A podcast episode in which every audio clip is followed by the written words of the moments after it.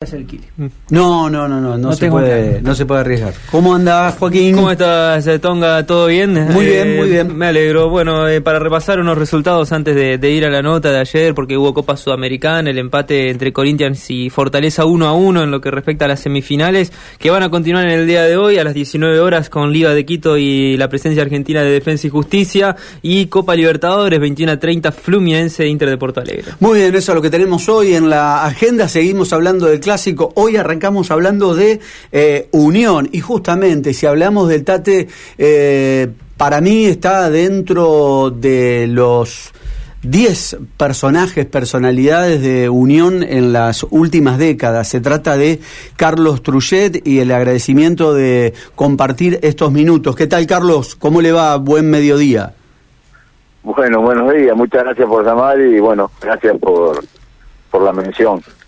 Sí, pero lo digo, no es porque usted eh, esté en este caso del otro lado de, la línea, sino que me, me parece que más allá de, de su tarea como ex jugador de Unión eh, y además no lo no tuve la oportunidad de verlo como jugador, eh, pero sí como director técnico eh, aparece en un momento muy delicado de, la vida institucional primero y deportiva también de Unión, y con lo que tenía eh, le empieza a sacar jugo a ese plantel y termina como termina, ya por mediados del 96, logrando eh, el ascenso y, consolidando jugadores, ustedes del banco de suplentes, jugadores muy importantes para la historia moderna, sería de Unión de los últimos 20, 30 años. Eh, ¿Extraña algo de, algo de eso cuando mira el, el espejo retrovisor o no?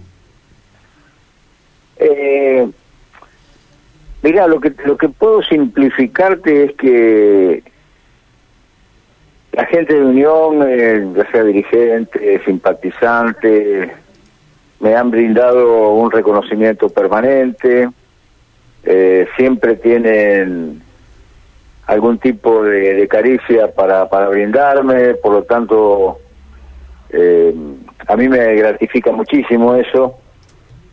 Eh, he estado vinculado a Unión como jugador, como ayudante de campo de Zucarelli, después como coordinador, tres veces después como técnico, y en general fueron situaciones complicadas, como vos los manifestabas recién, lo que posibilitó que, bueno, en el recuerdo de la gente uno perdura, y, y bueno, realmente yo cada tanto voy a la cancha, eh, me invitan...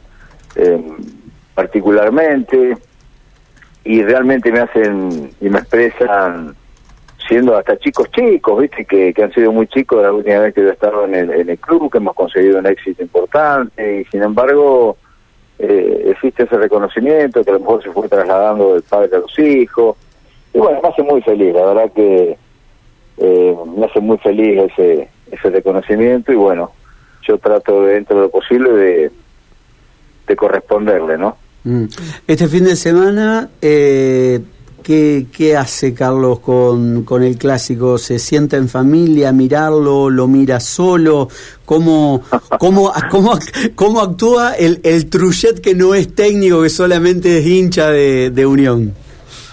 No, va a ser... Eh, siempre los clásicos son o sea que yo siempre digo que el clásico en Santa Fe, Rosario, Tucumán son los más pasionales, porque los demás son son de mucha muchedumbre, a lo mejor más importante por el volumen de gente, pero la pasión, ¿por qué la pasión? Porque se conoce la gente en general, se conoce y se vive 15 días antes y 15 días después, ¿viste? Entonces, eh, en esta situación que para cómo se encuentran hoy, eh, tanto Unión como Colón, indudablemente que es, es para el hincha eh, es complicado, ¿no? Y, y bueno, de pronto cuando vos sacas cuenta y a siete fechas de finalizar esto, te encontrás en un lote de que de 10 equipos que están diferenciados por tres puntos, ¿viste? Y bueno, eh, complica, ¿viste? Complica el fútbol en la gente eh, muchas veces uno simplifica y dice, ah, es un partido de fútbol más, no, no. Para la gente, para el ánimo de la gente, para el momento de cada uno, eh, el resultado de un partido lleva lleva mucha qué sé yo, mucha mucha pasión, mucha mucho enojo, mucha satisfacción, de toda una mezcla de sentimientos que que indudablemente hace que yo tranquilo lo voy a mirar por televisión acá de Rafaela y, y bueno, tratando de que pueda conseguir un buen un buen resultado el Tate, ¿no? Eh, Carlos, eh, por el contexto que usted decía, 10 equipos en, en tres puntos, eh, ¿es la primera vez que el empate no le sirve a ninguno? yo creo que no. Yo creo que el empate les puede servir a los dos, ¿viste? Ah, sí, a ver. sí, no, yo creo que el empate que les permita sumar, por supuesto que el que gana mm. va a sacar una, una, ventaja interesante, ¿no es cierto? pero a mí me parece que, llegado el caso, hablamos del empate en sí, Lo, lo, va, lo va a seguir manteniendo la expectativa y bueno, y cada uno descarga, porque para, para tanto los jugadores y la gente y los dirigentes, tanto de un lado como del otro, es un resultado que pesa, que puede arrastrar después otros otros resultados, es, es, es, picante, fuerte el tema, ¿viste? Así que yo creo que un empate los dejaría vivos los dos, mm. Mientras que que le toque perder se va se va a complicar. el tema, eh, Carlos, el tema, el tema estoy, estoy, pensando malamente. El tema es que si empatan y ganan los tres que están ahí abajo y, y Colón y Unión quedan últimos. ¿Usted se imagina una definición eh, por el descenso entre Colón y Unión. ¿Alguna vez fue por el ascenso? Terrible. Año 89. Esa vez fue. Yo no, yo no sé qué, eh, qué es más dramático. Este, me, parece que es, es el descenso, que la gente se lo toma de, de, otra, de otra manera, ¿no? Sí, sí, pero no, yo creo que lo voy a repetir. Eh, el tema es las consecuencias del resultado también, ¿viste? Y a mí me parece que, vuelvo a repetir, el que gana, indudablemente, se va a tranquilizar y el que, el que pierde le va a costar después, la recuperación. Pero el empate los deja vivos, los deja vivos y, y bueno, y con las armas para pelearla hasta el final, tranquilo, porque los demás tampoco tampoco la tienen fácil, ¿viste? Es complicado también, ¿viste? Así que pero bueno, son todas conjeturas, ¿no? Carlito, ¿cómo estás? Carlos Agustín ¿cómo andamos? Hola, Carlos, ¿cómo te va? Un gusto. ¿Todo bien? Todo bien. Bueno, ¿cómo está Rafaela? ¿Tranqui o no? ¿Estás, estás en Rafaela? Sí.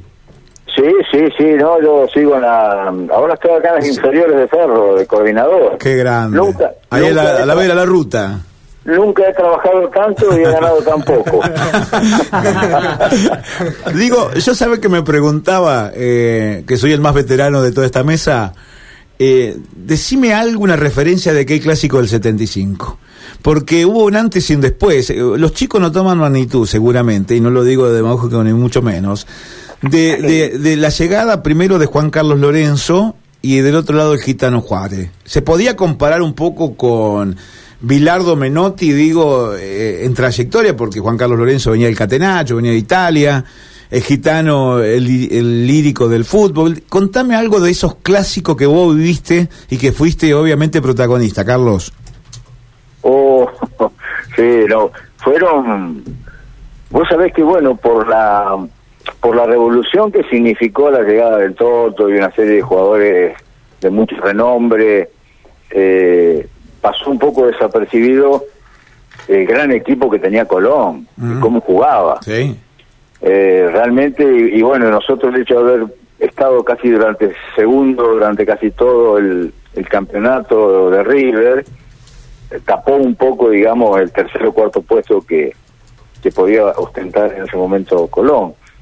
Pero bueno, los clásicos, las anécdotas fundamentales eran cuando hicimos el gol de, local, el primer clásico a los 42 minutos del segundo tiempo, y el Toto, como la gente lo la gente de Colón enfrente, en esa época entraban las dos hinchadas. Sí, claro. Y como la gente lo hostigaba al Toto, el Toto se agarró la parte de abajo y después y después nos empataron a los 44, viste, bueno, la revancha la revancha tiraban que nosotros teníamos que ir a la cancha de Colón, eh, concentrábamos en el Hotel Río Grande Ah. y habían hecho volantes diciéndole, diciéndole, te esperamos en el centenario, a vos que te hacías esto, que lo otro, ¿viste? bueno. Y Mastrangelo, Mastrangelo lo juntaba en la calle y se lo pasaba por abajo de la puerta en la pieza. bueno, tenía, el Toto tenía un susto tremendo. Qué. Y después, bueno, lo que recuerdo después del, segundo- del tercer clásico, que, que nos gana 1 a 0 con gol de, de Olivares, que, que mete, la quiere parar con el pecho Gatti, una, una- una pelota fácil y le pica mal y le rebota y bueno, teñez. Olivares se la roba y nos gana y nos gana el partido. No, no pudimos ganar ninguno de los clásicos eso nosotros. Empatamos de local los dos y perdimos los dos visitantes. Qué grande. Pero bueno, era una fiesta, realmente, realmente era una fiesta. ¿viste? Una- A- ahora que vos, eh, que- después como jugador, entrenador y, y consagrado, Carlos, de tantos años y, y que sigue, bueno, yo siempre digo que un jugador nunca se retira de ser jugador, eh, y esto me lo podés aseverar, pero digo, ¿qué era tenerlo al Toto Lorenzo enfrente? Porque el tipo venía con una espalda, estuvo en mundiales, eh, bueno, en Italia, ¿qué era tenerlo al Toto? Porque era, eh, digo, era realmente un adelantado, vos que después tuviste adelante, digo, de- del fútbol en ese momento. No, bueno, lo que pasa es que el Toto venía venía de perder eh, la final con, creo que con Atlético Madrid. Él estaba en Atlético Madrid, venía a perder con el Bayern Múnich, me parece, no quiero cometer un error. Sé que en la final la perdieron en tiempo suplementario el año anterior.